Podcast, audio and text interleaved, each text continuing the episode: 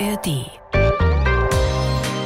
Irgendwann hatte ich daheim 10, 15 Terrarien und dann haben die Eltern immer angefangen, mit mir Deals zu machen. Also wenn du jetzt in Mathe eine 3 schreibst, kriegst du ein neues Terrarium. Und dann war ich ja nicht blöd, dann habe ich den Spieß umgedreht und gesagt, pass mal auf, wenn ich jetzt ein neues Terrarium krieg, verspreche ich euch, dann lerne ich und krieg eine 3 Mathe. Die blaue Couch, der preisgekrönte Radiotalk. Ein Bayern 1 Premium Podcast in der App der ARD Audiothek. Dort finden Sie zum Beispiel auch mehr Tipps für Ihren Alltag mit unserem Nachhaltigkeitspodcast Besser Leben. Und jetzt mehr gute Gespräche. Die blaue Couch auf Bayern 1 mit Dominique Knoll. Wenn ich jetzt alle Filme und Bücher und Preise und Auszeichnungen aufzählen müsste, ich glaube, so eine lange akustische Showtreppe haben wir gar nicht. Herzlich willkommen, Jan Haft, preisgekrönter Tier- und Naturfilmer. Hallo Dominik Knoll, ich freue mich sehr. wir stehen heute vor einer sehr großen Herausforderung, wir beide. Wir müssen nämlich die Bilder, die Sie immer so wunderbar filmen, übers Radio zu den Menschen bringen nach Bayern. Aber Sie sind ein Profi. Ich probiere mal mein Glück heute und ich glaube, das kriegen wir hin zusammen, oder? Also Profi weiß ich nicht, aber ich würde mich ebenfalls bemühen.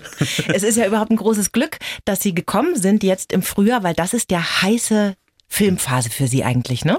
Ja, das ist die geschäftigste Zeit des Jahres natürlich. Draußen beginnt es zu blühen, alle Tiere balzen und vermehren sich und legen Eier. Und da sind wir natürlich viel draußen unterwegs. Und dann der Herbst, der Goldene Oktober ist nochmal so eine Kernzeit, so eine Kerndrehzeit. Mhm. Aber natürlich bleibt für so schöne und wichtige Termine auch noch irgendwo ein Stündchen übrig. Das heißt, Sie haben auch immer eine Wetter-App im Blick und im Auge. Das ist was ganz Wichtiges, gell? Wie ist das Wetter? Wird es windig oder dunkel oder regnerisch? Ja, wir haben immer mehrere Wetter-Apps tatsächlich, weil sie sich ja erstaunlicherweise doch immer wieder unterscheiden. Mhm. Nicht um aussuchen zu, ach, nehmen wir doch die, das zeigt schöneres Wetter an oder sowas, mhm. sondern um uns ein Bild zu machen. Und da gibt's ja die ganzen Regenradar und die Geschichten, wo man wirklich mhm. sehen kann, was zieht herauf. Denn wir haben uns ja schon vor längerer Zeit entschieden, viele heimische oder vor allem heimische Filme zu machen, ja. nachdem wir uns die Hörner abgestoßen hatten und äh, bei den ersten Aufträgen Trägen unbedingt raus wollten, nach. Afrika, mhm. nach Übersee, sonst wohin. Nein, jetzt sind wir sehr gerne in heimischen Gefilden unterwegs und das ist genau ein Punkt. Wenn ich hier drehe, kann ich eben sagen, oh, eine Gewitterfront rollt an, bringe ich mich im Moor in Position und kriege vielleicht einen schönen Blitz hinterm Sonnentau oder ich habe einen tollen Regenbogen oder vielleicht Starkregen. Man will ja mal Regen, die Elemente draußen festhalten und da ist ja doof, wenn ich irgendwie eine Reise buche in ein mhm. exotisches. Land und da habe ich vielleicht zwei Wochen nur Regen oder nur Sonne oder sowas. Das haben wir auch schon alles erlebt. Nee, das ist ein großer Vorteil, dass man eben mit den ganzen Wetter-Apps sich hier eigentlich ganz gut einstellt einstellen kann und dann halt flexibel sein muss, aber auch gut reagieren kann. Mhm. Ich meine, exotische Tiere in fernen Ländern ist ganz spannend, aber die Faszination, wenn ein Mistkäfer so einen kleinen Ball rollt, die habe ich jetzt gerade erst wieder erlebt, als ich einen Film von Ihnen angeschaut habe. Das ist wirklich irre, in was für ein Mikrokosmos Sie einen da mitnehmen. Und ich habe auch die Erfahrung gemacht, das ist so was unheimlich Beruhigendes, ja. Diese Tiere, diese kleine abgeschlossene Welt und Ihr besonderer Blick darauf und dann die Stimme, die immer ganz ruhig erzählt. Also ich finde, in dieser hektischen Welt gerade, da kann man da so eintauchen und wird ganz ruhig. Ja, geht uns selber natürlich oder geht mir auch so. Die Geschichten sind ja weltweit überall spannend und toll. Aber hier bei uns zu Hause haben wir halt, da kennen wir die Kulisse. Mhm. Und ich selber finde, wenn man ja immer in einem Wald vorbei radelt oder fährt oder den immer sieht, aber gar nicht genau weiß, was lebt da. Mhm. Und wenn dann irgendwie eine Spezialkamera da spannende Geschichten rausschält, dann kann man das in einen anderen Zusammenhang setzen. Und da haben wir auch festgestellt, die Einschaltquote, so wird ja der in Anführungszeichen Erfolg von dem Fernsehfilm gerne gemessen, wie mhm. viele Leute eben zuschauen, der ist oft besonders hoch bei heimischen Themen, die mit viel Liebe und viel Aufwand oder auch einem guten Budget gemacht wurden. Manchmal sogar höher als bei exotischen Themen. Mhm. Und das, glaube ich, kann man darauf zurückführen, dass die Leute sagen, naja, irgendwo in der Südsee auf einer Insel gibt es bestimmt ganz verrückte Tiere. Was die da machen, ist ja wunderbar. Es ist auch wunderbar. Aber es ist eben spannend, wenn man die heimische Natur kennt und da eben Neues drüber erfährt. Mhm. Die Geschichte vom orange-roten Heufalter, so heißt der aktuelle Film. Das ist eine Art ja, Roadmovie, kann man sagen. Ne? Da machen ja. sie sich auf die Suche nach einem ausgestorbenen Schmetterling. Der ist bei uns in Deutschland ausgestorben. Wunderschönes Tier, sieht man natürlich auch in Großaufnahme. Wie macht man sich denn auf die Suche nach einem ausgestorbenen Schmetterling? Also wo fängt man da an? Also wir haben recherchiert, wo er vorkam. Wir wussten natürlich, dass er in Deutschland ausgestorben ist. Vor etwa 10, 15 Jahren ist er das letzte Mal gesehen worden bei Regensburg auf mhm. so Trockenrasen, so Kalkmagerrasen. Und man hofft natürlich, dass man doch noch mal einen sieht. Kann ja niemand beweisen, dass er ausgestorben ist, mhm. aber er ist eben nicht mehr gefunden worden seitdem. Und man, es gibt auch Ideen dazu, warum. Also sind wir da hingefahren und haben uns angeschaut, wie sieht's da aus? Das ist ja ein Naturschutzgebiet, ist ein schönes Naturschutzgebiet, da blüht's auch und so.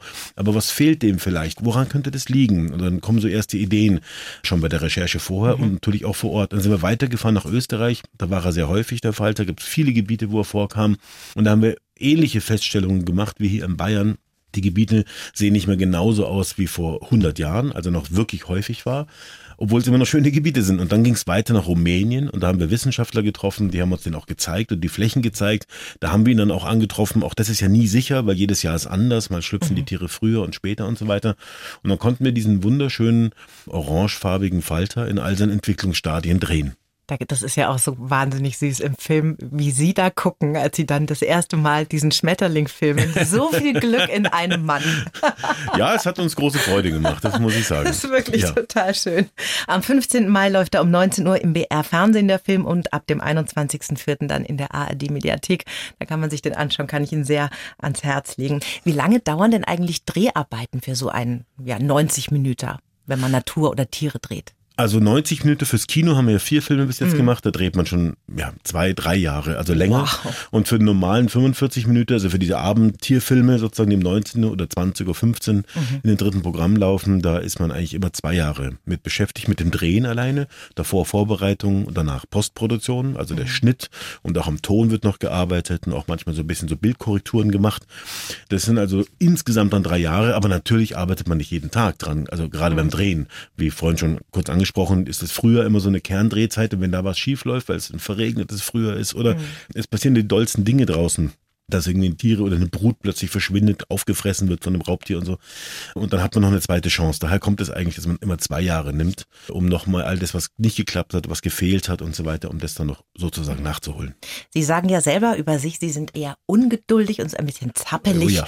Wie verträgt sich das denn mit dieser langen Drehzeit, diesem langen auf der Lauer liegen, dass der Käfer sich dann doch mal bewegt oder die Schlange? Wie geht denn das zusammen? Also ich bin tatsächlich eher ungeduldig vom Typ her, aber ich stelle fest, und ich kann das, glaube ich, jedem anderen empfehlen oder jeder anderen, wenn man ungeduldig ist, sich mal in so ein Tarnzelt zu setzen und sich auf eine Sache zu fokussieren. Man hat eine schöne Kulisse vor sich und hofft, dass da die Rehe rauskommen, dass da der Vogel an der Badestelle landet oder Platz, wo man weiß, das sind Eidechsen, dass die aus dem Loch kommt, die sonnt. Und wenn man sich auf diesen einen Moment so richtig einschießt und so richtig fokussiert, und es geht nur noch darum, und dann stimmt auch die Belichtung, wie könnte es liegen, wie ist dann der Sonnenstand und wie fällt das Licht und, und wie hell muss ich die Kamera einstellen und so weiter dann verliert alles andere an Wichtigkeit mhm. und dann mhm. wird man so fokussiert und kommt irgendwie so runter. Und das ist ein total angenehmer Effekt. Ja, wozu ich nämlich neige und wozu, glaube ich, viele Menschen neigen, dass man eigentlich immer gleichzeitig, oh, ich muss noch was einkaufen, wollte das noch machen, das erledigen, mhm. zwei Mails noch schreiben und so weiter. Und dann steht so ein subtiler, dauerhafter Druck, mit dem man sich rumträgt und der nervt eigentlich oder der beeinträchtigt das Wohlbefinden. Und ja. wenn man sich auf eine Sache konzentriert, kennt man ja auch, wenn man ins Theater, in die Oper geht oder irgendwo hin und sich auf eine Sache konzentriert, dann entsteht so inneres Wohlbefinden. Und das ist ganz stark in der Natur. Gleichzeitig wird man so, so, so klein und unauffällig, man stört ja nicht mehr, die Vögel kommen dann näher ran und singen rings um Zahnzell, weil sie einem nicht mehr wahrnehmen, dann taucht man so ein. Und das ist ein schönes Gefühl, auch für mich als Hektiker. Mhm. Also das ist wie so ein meditativer Tunnel dann fast schon ja, ein genau. bisschen, oder? Mhm, so könnte man sagen. Oh, genau. wie schön. Mhm. Lieber Haft, wir haben natürlich auch für Sie einen Lebenslauf geschrieben. Das kennen Sie wahrscheinlich schon. Ich darf ja. Sie bitten, den mal vorzulesen. Mhm. Und dann schauen wir mal, ob Sie einverstanden sind. Ich heiße Jan Haft und bin fasziniert von der Natur. Meine Berufung zum Tierfilmer habe ich mit zwölf gefunden. Mein Spürsinn für Kreuzottern hat mir dabei geholfen. Damals hat mich jedes Insekt mehr interessiert als die Schule. Geprägt haben mich die Toleranz meiner Eltern, Film- und Forschungsreisen in der ganzen Welt und die Weisheit meines Ziehvaters Dietrich Schaller. Ich bin mit Orcas geschwommen, habe im Regenwald Käfer gesucht und bin stundenlang stillgesessen, obwohl ich am liebsten immer in Bewegung bin. Die Wildnis, besonders die vor der Haustür, ist meine Leidenschaft und ich wünsche mir für uns alle so bald wie möglich viel mehr davon. Wir müssen die Weidetiere einfach nur mal machen lassen, dann nimmt das Staunen über die bunte Vielfalt kein Ende. Und? Ja, stimmt schon. Hören Sie das, was da gerade zirpt? Feldgrillen. Mhm. Was gehen denn da bei Ihnen für Erinnerungen auf an Ihre Kindheit? Ja, in der Kindheit gab es eben noch viele Wiesen, wo Feldgrillen waren und auch Feldlärchen. Und auch da, wo wir jetzt wohnen, gab es das. Bei der Feldgrille ist es nicht ganz so schlimm. Die vermehrt sich gerade sogar wieder ein bisschen, weil es ja wärmer wird. Aber die Feldlärche ist vielfach verschwunden. Das sind so die Feldwege, die ich lang gestrolcht bin als Kind. Auf dem Weg zur Schule, die lag in einem Nachbarort. Dazwischen waren Felder und Wiesen und auch um das Haus meiner Eltern rum. Das Mietshaus, das stand auf dem Grund eines Bauern, eines Bauernhofes, der war nebenan. Und da war diese bäuerliche Kulturlandschaft, die war da noch einigermaßen intakt mhm. in den 70er, 80er Jahren. Da gab es eben noch dieses Konzert der Feldgrillen und im Sommer das Konzert der grünen Heupferde mhm. und die Feld- und Wiesenvögel. Der Sound ihrer Kindheit so ein bisschen, oder? Dieses Grillgezirpe. Ja, mhm. 1967 mhm. sind sie geboren mhm. in München im Landkreis Ebersberg, dann aufgewachsen. Der Vater Patentanwalt, die Mama war Grundschullehrerin und der kleine Jan, der hat schon sehr früh angefangen mit dem Tiere sammeln, oder? Was war denn die erste Leidenschaft? Welche Tiere waren das denn? Naja, es waren schon immer am Anfang mal die Reptilien besonders. Aber mhm. auch, ich hatte mein Herz war weit und groß für alles, was krabbelt und kreucht und fleuchte. Und da gab es halt so eine Geschichte in der Schule, ich weiß gar nicht, wie alt ich da war, war ich zehn oder so. Da kam plötzlich, wir hatten einen amtlichen kleinen, sag ich mal, kleinen Rocker in der Klasse. Sein großer Bruder war, glaube ich, ein ausgewachsener, ausgemachter Rocker, mhm. aber auch mhm. er war einer von der Sorte mit ACDC und so, mhm. ein netter Kerl. Aber der kam plötzlich in die Klasse gerannt und rief aufgeregt im Klose Maus. Und das hat ihn irgendwie entsetzt. Der, was, Rocker, Maus der Rocker ja, war außer ja, ja. Und dann bin ich also aufs Klo und habe die Maus gefangen und mit nach Hause genommen und habe ein großes, weiß ich, ein Gurkenglas oder irgend sowas eingerichtet mit mhm. Moos und Saftdeckel mit Wasser und, und Körnern. Und dann ist sie aber zwei Tage später gestorben. Weiß oh. nicht, was sie hatte, warum sie da in dem Klo war, was sie da mhm. Gemacht hat. Und dann war ich so traurig, dass meine Eltern mir Wüstenrennmäuse gekauft hatten, zwei Stück im mhm. größeren Terrarium. Und dann nahmen die Dinge ihren Lauf. Und irgendwann hatte ich daheim 10, 15 Terrarien und dazu noch Schachteln mit irgendwelchen Insekten und so weiter. In der Wand waren Federn und Gewölle und alles, was ich gefunden habe, Fossilien. Und dann haben die Eltern immer angefangen, mit mir Deals zu machen. Also wenn mhm. du jetzt eine Mathe eine 3 schreibst und das Jahr schaffst, kriegst du ein neues Terrarium. Und dann war ich ja nicht blöd, dann habe ich den Spieß umgedreht und gesagt, pass mal auf, wenn ich jetzt ein neues Terrarium krieg, verspreche ich euch, dann lerne ich und krieg eine 3 Mathe. Was für ein so, schlauer Kerl. naja, oder halt eigennützig oder wie auch immer. Aber da ging es immer so hin und her und die Eltern anfangs wussten sie gar nicht, was das soll, dass ich da mit 19 anfange, Zimmer zu füllen mit so komischen Kreaturen, mhm. weil die Eltern und die Vorfahren waren alle, da gab es Musiker, Polizisten, Patentanwalt, meine Mutter war Lehrerin, Grundschullehrerin, war da schon an Natur dran und so weiter mhm. irgendwie, aber es gab keine Biologen oder keine Tierkundler oder sowas. Und dann haben sie aber recht bald erkannt, eben, dass man es instrumentalisieren kann. Mhm. Sie waren eigentlich froh, dass das Kind aufgehoben war, was hatte, was ihm Spaß macht. Ja, eine Leidenschaft, ne? Ja, ja, das ist genau, wichtig für genau, Kinder. Also meistens ist es ja so, dass man tierisch verhandeln muss als Kind, um jedes Tier, das man gerne möchte. Mhm. Ja, ich auch. Ich war natürlich immer, ich wollte immer einen Hund, nie mhm. einen gekriegt. Nie einen gekriegt. Ja. Nee, nee, nie. Immer so in der Stadt gewohnt ist halt auch schwer, gell, wenn alle arbeiten, zur Schule gehen und so weiter. Aber bei Ihnen haben die Eltern Sie dann da machen lassen oder gab es dann nicht irgendwann mal so? Bursche, jetzt reicht's aber mit deinen Reptilien. Es gab Szenen, da kam meine Mutter vom Einkaufen nach Hause, ich war in der Schule und eine schwarze, eineinhalb Meter lange Schlange gekrocht. Die Treppe von meinem Kinderzimmer, das war im ersten Stock, hinab. Oder ausgekommene Geckos oh saßen irgendwo in den Wänden. Oder ich war verreist und ich hatte eine von einer anderen Tropenreise, da war ich schon ein bisschen älter, habe ich eine Vogelspinne mitgebracht. Oh, von einer schön. Insel vor der afrikanischen Küste. Und ich hatte gar nichts mit Vogelspinne im Hut, dann hatte ich diese Vogelspinne. Dann hat die Vogelspinne einen Kokon gebaut. Der war so mm. nicht ganz Tennisball groß. Und während ich weg war, schlüpften aus diesem Kokon 400 oh kleine Vogelspinnen. Hören Sie auch. Babyvogelspinnen. Winzig, süß, ganz klein, niedlich, winzig. Ich ja, habe jetzt Gänsehaut auf dem Kopf, ernsthaft. ganz schlimm. Auf jeden Fall verteilten die sich im Zimmer. Und dann kam mein Vater rein. Was macht er? Ich nicht da. Und dann hat er die erste Hälfte davon in Döschen getan, war da, glaube ich, den ganzen Abend beschäftigt und den Rest hat er die Krise bekommen, hat die weggesaugt.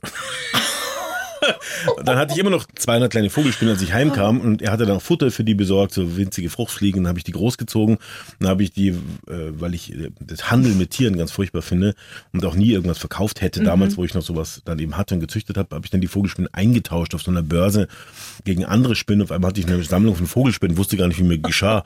Dann hatte ich ein paar Jahre, habe ich die alle wieder verschenkt oder weitergegeben. Also so Szenen gab es daheim mhm. und die haben die Eltern schon ein bisschen an den Rand des Wahnsinns gebracht. Oder Kann ich, ich irgendwie nachvollziehen. Wenn ich Vögel, verletzte Vögel mitgebracht habe und die schrien dann die ganze Zeit, kleine Rabenkrähen, die aus dem Nest gefallen waren, weil ich die aufgepäppelt habe mhm. und so. Und aber in der Summe haben die etwas gemacht, was ich sehr anerkenne. Sie haben nicht mich gezwungen oder versucht zu bereden, mach doch was Sinnvolles, lass doch das mit den Tieren. So mach doch nach dem Motto Banklehre oder mach Betriebswirtschaft mhm. oder so. Nichts gegen Banklehren und nichts gegen Betriebswirtschaft, aber ich finde, das sollten Leute machen, die dafür Interesse haben und die nicht von den Eltern überredet werden, damit sie mal Geld verdienen und damit sie was Vernünftiges machen. Finde ich, ist ganz wichtig, dass man als Eltern, bin selber Vater, dass man hofft, dass die Kinder eine Leidenschaft haben und mhm. dass man die fördert oder entwickelt oder denen da Tools dazu gibt und dass die das auch leben dürfen. Das ist ja auch der Grund für viele Menschen, die frustriert sind in ihren Jobs, dass sie da einfach ihre Leidenschaft nicht ja, genau, irgendwie ausleben Richtig. können ne? Mhm, mhm, und da nicht so ein Feuer haben. Und das ist natürlich in ihrem Fall Luxus, ne? wenn man das so machen darf dann später mal. Ja, es ist ein, es ist ein hohes Gut, ist mir schon bewusst. Ich meine, niemand ist gefeit davor, dass er mal ein Problem bekommt und in eine traurige Zeit reinkommt. Mhm. Ich habe gestern einen Musiker getroffen, dem es passiert ist, obwohl sein ganzes Leben die Musik war, Konzertgitarrist, ganz toller Mensch. Aber zumindest weiß ich, dass mein Interesse, meine Leidenschaft mich davor feit, eine Sinnkrise zu haben. Mhm. Erstmal, weil ich immer weiß, was es noch zu tun gibt, wofür es zu kämpfen gilt, ja. wofür es sich einzusetzen gilt, für den Schutz der Natur und so weiter. Und die Freude, glaube ich, die ist was die, die Natur bietet, weil sie so vielfältig ist, die ist für den das mag und ich mag es unerschöpflich. Mhm. Sie sind ja schon früh in Naturschutzvereine eingetreten. Wie alt waren Sie da so, als es losging? Also, sobald ich durfte und konnte, so mit 10, 11 habe ich die Eltern so genötigt, mich ah. halt äh, zum Bund Naturschutz, zum Landesbund für Vogelschutz und, und, zum Landesverband für Amphibien- und Reptilienschutz, da bin ich auch heute noch Mitglied und, und so weiter. Und zur Deutschen Gesellschaft für Herpetologie und Terrarienkunde ah, ich. und so weiter und so fort. Ja, und da mussten die mich dann immer hinfahren, wenn ich mit dem Zug hingefahren bin und so weiter. Und da haben und Sie auch fleißig mitgemacht, sich immer gemeldet, ich, wenn Sie was wussten. Genau, gell? zum Teil hatte ich dann meinen Konfirmationsanzug an, weil ich wollte irgendwie seriös wirken, hatte so ein Notizbuch dabei und hatte mir auf die Fahnen geschrieben, ich hatte auswendig gelernt, alle Schlangen und Eidechsen und Molche und so Europas oder Mitteleuropas. Wahnsinn. Und das waren ja dann oft bei diesen Naturschutzvereinen vielfach Lehrer, die, äh, also das war so ein typisch Lehrer, die auf Studienreisen dann noch Filme machten, sowas kam dann im Fernsehen mit, so durfte ich dann assistieren und die Leute, die auf den Vorträgen waren, die haben halt Bilder gezeigt aus dem Mittelmeerraum und die Vögel bestimmt und dies bestimmt und die Pflanze und diese Orchidee und dann kamen häufig Bilder von Reptilien und die Leute, keine Ahnung welche Schlange, mhm. Schlange. Und dann schlug meine Stunde, dann habe ich wow. mich gemeldet und äh, habe gesagt, das ist die und die und dann konnte ich glänzen quasi. Großer Auftritt. Und das führte dann zum ersten Job im Tierfilm. Und da sind Sie ja auch mit dem Bayerischen Rundfunk zum ersten Mal in Kontakt gekommen damals, oder? 1980? 1980 mhm. war das ganz genau. Da rief mich der Wieland Lippoldmüller an, also ein Tierfilmer, der für den BR arbeitete, viele, viele Jahre. Und der machte Filme übers Moor und fand keine Kreuzottern. Und dem hatte man gesagt, du, da sitzt ein Stepp, geh mal bei uns, ein Schlaumer. Konfirmationsanzug, nimm ja, dir mal mit. Und Schlaumer hat immer rum, wenn es um Reptilien geht, frag doch den mal. Und dann rief er mich an und dann haben wir uns verabredet, sind raus und ich konnte ihm ein Moor zeigen, wo die zu finden waren auf Ansagen. Und er hat die gefilmt und fand das ganz unglaublich, wie zielsicher ich da diese Schlangen finden konnte. Und dann hat er mich immer wieder mitgenommen. Dann durfte ich sogar mal Schule schwänzen wenn es zum Filmen ging an einem bestimmten Tag, wo es gerade wichtig war, weil irgendwelche Tiere nur da zu erwarten waren. Und dann irgendwann bin ich mit dem auch verreist und durfte zwei Wochen, vier Wochen später, zwei, drei Monate. Ins Ausland. Richtig. Ja, erst ins europäische Ausland und später waren wir dann auch, dann konnte ich ihm auch Filmthemen einreden. Ich wollte nämlich mal auf die Salomon-Inseln in der Südsee, weil es da ganz verrückte Flughunde gibt und so Baumratten riesengroße. Also gibt es ganz tolle, verrückte Fauna gibt's da. Da dachte ich, da muss ich hin. Mhm. Und das ist meine Gelegenheit. Dann habe ich dem ein Exposé geschrieben mit 14 Seiten Länge. Das hat er dann auf übliche eine Seite runtergekürzt. Alles als Teenager sozusagen, ja, ja, oder? Genau, genau. Wahnsinn. Und dann sind wir da hingefahren. Durfte ich zweimal auf die Salomonen. Mhm bezahlte Maßen sozusagen. Sie haben ja dann Geologie und natürlich Biologie studiert in München und Würzburg. Wie ging es denn dann weiter, bis Sie dann mal wirklich den ersten Film gedreht haben? Ja, das ging schon sehr bald, weil währenddessen, ich hatte als Student mit zwei Kollegen, Freunden, Bekannten schon mal eine kleine Filmfirma gegründet und da so reingeschmeckt, was man muss man machen. Die hatten das vor mir schon angefangen. Ich bin dazugekommen, hatte mhm. gleich eine Filmidee. Der Film wurde auch gemacht, der lief auch im Fernsehen. Aber ansonsten war das so eine bisschen unrunde Zeit. Und dann hatte ich jemanden kennengelernt, der auch ein bisschen größenwahnsinnig war, so wie ich, aber der sich vielleicht ja andere Fähigkeiten hatte. Und dann haben wir zusammengetan, haben unsere Firma gegründet und haben jede Menge Briefe geschrieben, äh, mhm. Leute kontaktiert, waren da ganz emsig und haben auch gleich ein Filmprojekt aufgesetzt und das an alle deutschsprachigen Sender verschickt, auch in der Schweiz, in Österreich und an also alle deutschen Vollgas Sender. Einfach, ne? Vollgas, ne? genau. Und da kamen tatsächlich, haben drei Sender zurückgeschrieben, sie hätten Interesse am Thema. Da sind wir förmlich erschrocken. Und mit zwei erhärtete sich das Ganze und einer, das war dann der NDR, der hat dann dieses Thema umgesetzt mit uns. Dann hatten wir, ehe wir uns versahen, einen Filmvertrag. Und zeitgleich ist der Redakteur des bayerischen Fernsehens, der mich kennenlernte, weil ich immer mitgedackelt bin mit mhm. den beiden Tierfilmen. Das waren dann zwei am Schluss, für die ich assistieren durfte. Einer über Wasser, der Lippmüller und einer unter Wasser, der Walter Siegel. Der kannte mich schon und, und dann irgendwann ließ der mir ausrichten, ich habe doch eine neue Kamera, er hätte eine Filmidee für ein kleineres Filmprojekt, äh, ich möge mal vorbeikommen, wenn mich das interessiert. Mhm. Da hatte ich noch gar keine Kamera, ja, aber trotzdem selbstverständlich hingesaust. Und Fake der, it till you make it, oder? Und, ja, genau. Und das dauerte aber nicht lang, bis wir die Kamera hatten ja, und unseren ersten Kredit aufgenommen hatten. Und dann haben wir diesen Film über Tiere, Wildtiere in München gedreht. Das war seine Idee, hätte gerne sowas, über was in München so ein Wildtier lebt. Mhm. Haben das gemacht und schwupps, dann hatten wir praktisch zwei Haussender. Mhm. Dieser Film, den Sie als erstes gedreht haben, wie hieß der nochmal? Also der erste Fernsehfilm. Ja. Äh, das waren die wilden Stadtstreicher genau. und die Geschichten von Käfern und Menschen. Genau. Und da haben Sie so einen lustigen Käfer erfunden. Da ging es ja um Eidechsen, Wildbienen und so weiter und auch um den königlich bayerischen Grundwasserflohkrebs. Was ist das denn? Ja, man muss natürlich, finde ich, Biologie auch immer lustbar übersetzen. Für sich selbst, aber auch für die Mitmenschen, wenn man sie begeistern möchte. Und mhm. es gibt bei den Flohkrebsen, die in Bächen und in Seen zu Hause sind, auch eine Abteilung, die sind farblos und also glasig weiß und leben im Grundwasser tatsächlich, Ach. also in der Dunkelheit. Und es gibt auch einen, der wurde von hier beschrieben, aus den Schotterkörpern um München herum mhm. und lebt tatsächlich, gibt's Brunnen, altmodische, so, so diese, diese Pumpbrunnen.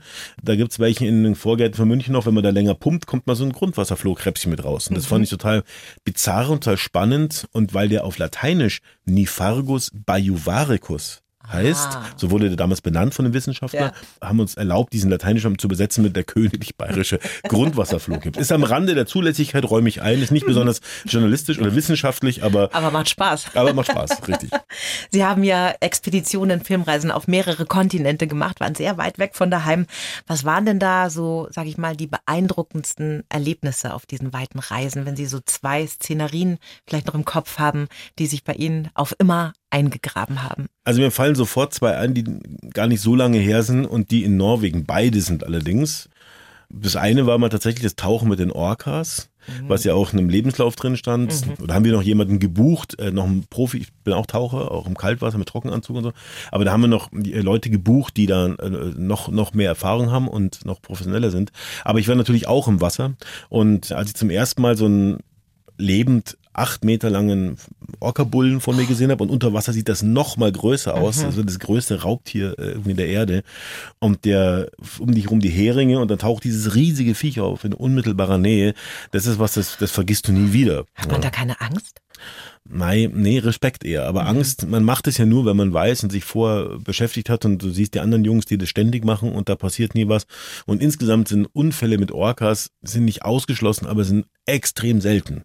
Also ich glaube, die Fahrt im Auto nach München ist statistisch gesehen gefährlicher als sowas, wenn man sich richtig verhält oder wenn man jetzt nicht, keine Ahnung, die Tiere irgendwie ärgert oder provoziert oder irgendwas macht, sondern einfach nur da halt mit rumdümpelt, weil die sind ganz auf die Heringe eingeschossen und fangen da nur Heringe Interessieren sich gar nicht für den Typen im. Gummianzug dann. interessieren sich nicht genau für diesen Gummischwimmer, der da Ja, rum, ja. rumgurkt. Ja. Und wie, wie ist das? Glitschen die so einmal an einem vorbei, diese Orcas? Oder ist man da schon länger mit denen irgendwie so neben denen? Weil die sind ja viel schneller auch natürlich. Ne? Ja, aber die halten sich bei den Heringen auf. Ah, bei den Heringen okay. kann man sich auch aufhalten. Das Problem ist, ich habe keinen Rebreather. Es gibt so also Atemgeräte auf dem Rücken, wo du mit einem Luftvorrat, der wird immer recycelt. Da ist so Atemkalk drin Mhm. und der nimmt die Atemgase auf und gibt wieder Sauerstoff zu und so weiter.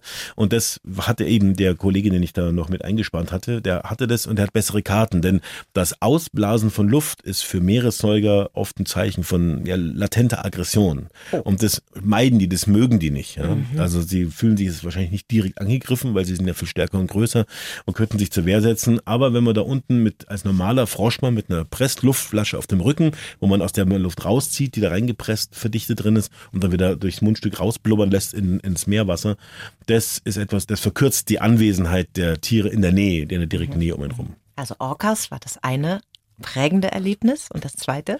Das zweite waren die leuchtenden Seefedern am Grunde eines Fjordes. Das sind eigentlich Tiefseelebewesen, das sind so Korallenverwandte, sind aber beweglich, können auch schwimmen und laufen und sich fortbewegen. Und die sind aber die meiste Zeit in einer Röhre im Boden, gucken dann raus, so 20 Zentimeter hoch, sehen eben aus wie so eine, so eine rosa Feder.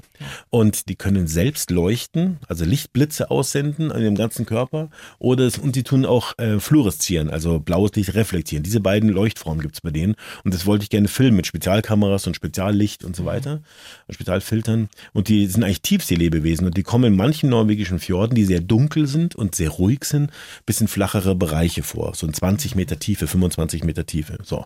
Also habe ich mich eine Woche lang von dem Boot dahin bringen lassen, alleine rausgesprungen, runtersinken lassen auf 20, 25 Meter, lag am Meeresboden, habe gewartet fünf Minuten, bis sich meine Augen an die Dämmerung, an die Dunkelheit gewöhnt haben. Also Ich Ja. habe mich in meine Abenddämmerung rausschmeißen lassen und dann habe ich begonnen, die Tiere zu sehen mit bloßen Augen. Und dann konnte ich so fummeln und fingern die Kamera bedienen und Aufnahmen von dem machen, wie die eben leuchten. Und sie leuchten, wenn sie berührt werden. Also musste warten, bis sie einen Fisch berührt. Einmal hat ein Mini-Hai, also ein ganz kleiner, 40 Zentimeter langer Katzenheide, so eine Seefeder Aber Sie hätten die jetzt nicht berühren können. um doch, schon auch, aber ich will ja nicht so. meine Hand filmen. Das habe ich Ja, ja. natürlich auch probiert, das klappt Ja, auch ja. super. Klappt aber echt, Wahnsinn. ja, natürlich. So, wart mal hinlang, setzen die Lichtblitze aus und da, damit wollen sie wohl Angreifer oder ja, Tiere verscheuchen, die, Ah. die sie beschädigen könnten.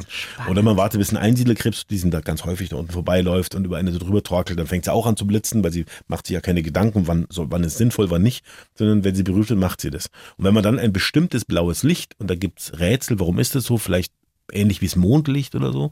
Aber wenn man eine blaue Lichtlampe kurz über UV, äh, von der Wellenlänge vom UV-Licht, auf sie richtet und dann durch einen gelben Filter das Tier filmt, dann leuchten die auch in den abenteuerlichsten Farben. Das ist ein echtes Nachleuchten, da werden Eiweiße angeregt. Und das ist so wie im Weltall auf einem fremden Planeten, in diesem, in dieser Ambiente da unten liegen mit dem Druck und mit diesem, mit diesem Atmen und diese Kühle, die latente und diese komischen knackenden Geräusche. Und dann hast du diese unwirklichen Tiere vor dir. Und das sind Jahrhunderte, also stehen alle, ein Zentimeter steht wieder eins. Und die leuchten dann so. Das sind auch so Sachen, das ist unfassbar schön. Da ist man wieder im meditativen Tunnel wahrscheinlich. Ne? Ja, nur der endet natürlich, wenn sich der, der Luftvorrat zur Neige geht. da muss man noch ein bisschen Zeit einrechnen, um aufzutauchen und mal zwischen Stopp einzulegen. Genau. Ja. Die Wildnis, besonders die vor meiner Haustür, ist meine Leidenschaft. Das haben wir im Lebenslauf gerade geschrieben, da haben Sie auch genickt. Sie haben irgendwann gemerkt, dass man gar nicht so weit reisen muss, ne? haben Sie vorhin schon gesagt, um irgendwie tolle Tier- und Naturfilme zu drehen. Und da geht es Ihnen dann ja auch um mehr als einfach nur um schöne Bilder, ne? wenn es so um die Heimat geht. Absolut. Also wie gesagt, schön, spannend ist es überall auf der Welt. Aber ich habe auch, das kam auch immer stärker, wobei es als Kind schon ausgeprägt war.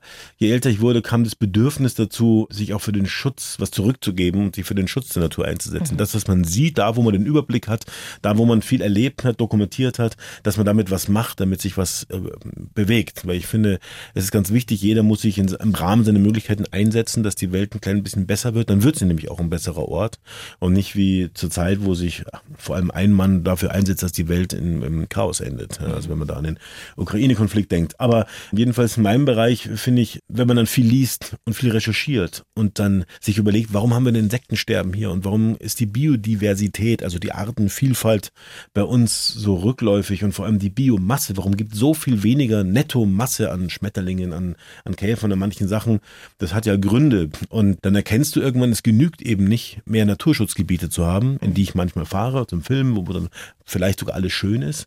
Aber das sind so Inseln und ringsrum ist eben die Normallandschaft. Da hat sich so viel verändert in den letzten 50 Jahren dann siehst du, dass es eigentlich ganz einfach auch wiederum wäre, wenn wir wollten, dass wir wieder ein Land wären, wo überall die Feldleichen singen. Und dann ist es mein Bedürfnis und ich finde meine Aufgabe dafür zu sorgen, dass die Leute sagen, wenn sie schöne Aufnahmen sehen, oh, das ist schön, das erfreut das Herz, das hört sich toll an, das hat auch keine Nachteile und so weiter, so dass man dann mehr Leute auf die Seite jener zieht, die entweder bei der Wahl oder im direkten Kontakt mit den Regierenden oder wo auch immer sich dafür einsetzen, dass wir das Ruder ein bisschen wieder rumreißen. Denn im Moment fährt das Schiff tatsächlich ein bisschen in eine falsche Richtung. Und Sie plädieren für mehr Wildnis. Wildnis, unser Traum von unberührter Natur, so heißt Ihr wunderbares Buch, habe ich ja vor mir liegen. Spiegel-Bestseller-Autor klebt da drauf. Wie fühlt sich das an? Haha, ja, toll, komisch, oder? ehrlich gesagt. Weil ich meine, das Wiesenbuch, das war tatsächlich in der, in der Spiegel-Bestsellerliste mhm. und da bekommt man halt so einen Aufkleber vom Verlag draufgeklebt. Es ist einerseits natürlich toll und eine Ehre, auf der anderen Seite stelle ich mir vor, was denkt sich jemand, der das Buch kauft und sich überlegt, hat der Herr Haft, klebt er sich selber so aufkleben? Ich glaube, das wissen die Buch. Leute schon Haft. Also ich bin okay. so ein Lemming, ich kaufe mir die immer, wenn da so ein Wappel drauf ist. Bei mir klappt das super. Okay. Das ist ja ähm, so ein Plädoyer dafür, die Natur mehr sich selbst zu überlassen. Ne? Sie plädieren für mehr Kühe und Rinder auf den Weideflächen. Aber das gibt es ja nun schon ne, bei uns. Naja, viele äh, Kühe stellen wir uns ja ganz äh, tags- und ganzjährig im Stall. Mhm. Aber es ist richtig, es gibt natürlich auch eine Weidehaltung. Aber eine Weidehaltung, die gut ist fürs Klima, weil sie sehr viel Kohlenstoff speichert und die vor allem gut ist für die Artenvielfalt, weil dort viel Biodiversität passiert, die die darf nicht zu intensiv sein, auch nicht zu extensiv, aber da darf nicht mehr als ein Tier auf dem Hektar stehen oder mhm. ein Tier auf zwei Hektar. Mhm. Ja, das heißt, man braucht schon größere Flächen, in denen man dann mit den Tieren idealerweise viele, viele Monate im Jahr, vielleicht sogar ganzjährig, die Tiere drauf lässt und dann sozusagen die Prozesse ablaufen lässt, die eben ablaufen. Wenn ein Baum umfällt, läuft ein Baum um. Und wenn die Tiere eine Suhle anlegen, legen sie eine Suhle an. Mhm. Und wenn sie Teile nicht abfressen, dann bleiben die eben auch nicht abgefressen, dass man da halt nicht nachmäht und so weiter. Also die gepflegte bayerische, oberische Weide, wo halt dann im Sommer vorm Schlachten sechs, acht Wochen zehn Ochsen auf zwei Hektar stehen, mhm. das ist nicht die Weide, die die Biodiversität bringt und die so viel für den Klimaschutz äh, schafft. Es sind eigentlich die größeren, die extensiven Flächen, wo wir eben ja ein Tier pro Hektar, mhm. eher weniger, nicht mehr haben. Wie viel Platz hat denn ein Tier jetzt bei der normalen aktuellen Weidehaltung, wissen Sie das? Also da gibt's ja keine Regeln, aber mhm. früher war es halt so, dass man die Tiere nur so hielt, dass man sie jetzt nicht füttern muss. Unsere mhm. Büffel zum Beispiel sind zwei Büffel, haben zweieinhalb Hektar. Äh, Im Winter müssen wir ein bisschen zufüttern, muss ich sagen, aber mhm. den ganzen Sommer über ist keine Pflege nötig, weil die haben einfach genug zu essen. Mhm. Aber wenn dann sozusagen die nur einen kurzen Zeitraum auf eine Weide kommen, die Tiere, und äh, da dann sozusagen innerhalb von sechs, acht Wochen alles abfressen, was dann da ist, dann kann man natürlich mehr Tiere drauf tun. Mhm. Also es ist immer eine Frage der Bestockung. Ja? Und äh, ökologisch wäre es, und ganz wichtig ist natürlich auch die Frage der Medikamenten. Also viele Rinder bekommen und auch Pferde bekommen prophylaktische Wurmkuren. Mhm. Und das ist ökologisch ganz furchtbar, weil dann die sozusagen diesen Kot, diesen Dung abgeben, in dem die Giftstoffe enthalten sind. Und die mhm. vergiften dann die Mistkäfer und die Fliegen und so weiter. Sieht man manchmal auch Koppeln, da liegen dann, wenn die Haufen nicht abgebaut, da merkt man schon, da stimmt was nicht, da stimmt was mit dem Gefüge an diesen Dung verwertet nicht. Es gibt ja bei uns unglaublich viele Tiere, die darauf spezialisiert sind, den Dung zu fressen. Und das mhm. Irre, es gibt so eine Zehnerregel, 1000 Kilo groß äh, schwere Kuh, auch wenn die meisten leichter sind, produziert pro Jahr über ihren Dung 100 Kilo netto Insektenmasse. 100 mhm. Kilo netto Insektenmasse machen 10 Kilo netto Insektenfresser. Und von diesen 10 Kilo Insektenfresserlebenden, daraus wird dann ein Kilo Insektenfresserfresser, also keine mhm. Raubtiere, Rotmilane oder Iltisse und so weiter. Also es gibt eine ganz, ganz große Kette von Tieren draußen, nicht nur Tieren, auch sogar Pflanzen und Pilze, die auf den Dung, auf gesunden Dung mhm. angewiesen Ohne sind. Ohne Medikamente. Ohne Medikamente. Und im Wald, wenn wir jetzt sagen, als Gedankenexperiment, wie ich es im Buch angestellt habe, man lässt ein ganzes Bundesland, ganz Süddeutschland, zäumt man ein, lässt einen Wald wachsen und geht nicht mehr rein. Also keine Straßen mehr, keine Waldlichtungen mehr, keine künstlichen und all das. Dann haben wir maximal ein Zehntel unserer heimischen Fauna und Flora, die da überhaupt noch überleben kann. Mhm. Während in der offenen Landschaft, wenn wir die großen Tiere hinbringen würden, könnten alle unterkommen. Also ein bisschen ein Beleg dafür, dass das mal so ähnlich war. So, jetzt wollen wir natürlich keine Revolution lostreten. Mhm. Rede ich eigentlich zu viel? Ne, ich, ich, ich, ich hänge Ihnen an den Lippen. Also wir können es natürlich jetzt auch mal so machen. Ne? Wir wollen jetzt nicht alles verraten, was in dem wunderbaren Buch steht. Deshalb würde ich sagen, Wildnis, unser Traum von unberührter Natur. Das ist ein tolles Buch, das kann ich unseren Hörerinnen und Hörern ans Herz legen, weil wir haben nicht mehr so wahnsinnig viel Zeit und ich würde so super gerne noch mal kurz über Ihre private Wildnis sprechen, Gern. Äh, die Sie sich eingerichtet haben im oberbayerischen Isental. Übrigens sehr lustig, dass ein Gast sagt, rede ich zu viel. da leben Sie mit Ihrer Frau Melanie, mit Ihren drei Kindern, die sind ja nicht mehr ganz so klein, ne? Ich glaube 15, 18, 20, sowas in der Korrekt, Richtung, ne? Mhm. Genau. Und ähm, da müssen Sie mir mal bei den Tieren jetzt ein bisschen helfen, die da mit Ihnen leben. Ja, also wir haben, wir machen zwei Sachen. Wir tun, wir haben, das war ein Bauernhof und da war ein bisschen Platz ringsrum, sieben Hektar. Und da machen wir Wildnisgärtnerei, haben wir viele Biotope, in denen wir auch oft äh, Filmaufnahmen machen. Also wir ernten sozusagen Bilder, mhm. die wir da anbauen. Und wir leben aber auch direkt mit Tieren zusammen. Wir haben mehrere Hunde, wir haben vier Ponys, wir haben zwei Esel und wir haben zwei Wasserbüffel. Da will jetzt jedes Kind in Bayern einziehen bei Ihnen. ja, weiß ich nicht. Auch das muss man natürlich Ponys, mögen. Ne? Hunde. Oh. Die, die, die Büffel machen viele Tümpel. Also da waren schon Tümpel, weil Wasserbüffel heißen ja so, weil sie Wasser brauchen zum Baden. Wieso haben Sie denn Wasserbüffel? Wieso, wieso, wieso denn nicht? Ja. Ich wollte ich will jetzt nicht fragen, Frau Knoll, warum haben Sie keine Wasserbüffel? Ich weil ich in der Zwei-Zimmer-Wohnung lebe. Das ist, da hat sich das schon praktisch, hat sich das schon erklärt. Nee, wir hatten hinterm Haus tatsächlich zweieinhalb Hektar, die sind relativ sumpfig, auch zu sumpfig eigentlich für die Ponys. Und die waren ziemlich zugewachsen gewachsen mit, mit Weidengebüschen und Erlen und, und auch Springkraut und Brennnesseln. Mhm. Da war auch ein alter Tümpel drin, der ist vor vielen Jahren von einem Landwirt mal gegraben worden, der Erde auf seinem Acker brauchte. Und da waren früher Laubfrösche und Grasfrösche drin und der war aber zugewachsen, da waren keine Frösche mehr drin. Mhm. Ja, so. Und jedes ungenutztes Stückchen Land ist für die Natur natürlich auch irgendwie wertvoll und da hat man schöne Sachen gefunden, Sumpfrohrsänger und was ich was. Aber irgendwie dachte ich mir, schade, da ist zu wenig los, da könnte mehr Natur sein. So gesagt, getan, zwei Wasserbüffel draufgestellt, außen ein kleiner Elektrozaun wie auf einer Almwiese, wenn man in den Alpen spazieren geht, praktisch kann man durch und reingehen, aber dieser Elektrozaun, andere Tiere können raus und rein, Wasserbüffel draufgestellt, zwei Stück. Und im ersten Jahr haben die diese Fläche hinter unserem Haus in ein Naturparadies verwandelt. Die Büffel die Büffel. Mhm. Weil sie haben nämlich die Brennnesseln gefressen, die fressen sie erst im, im, im Herbst und im Winter.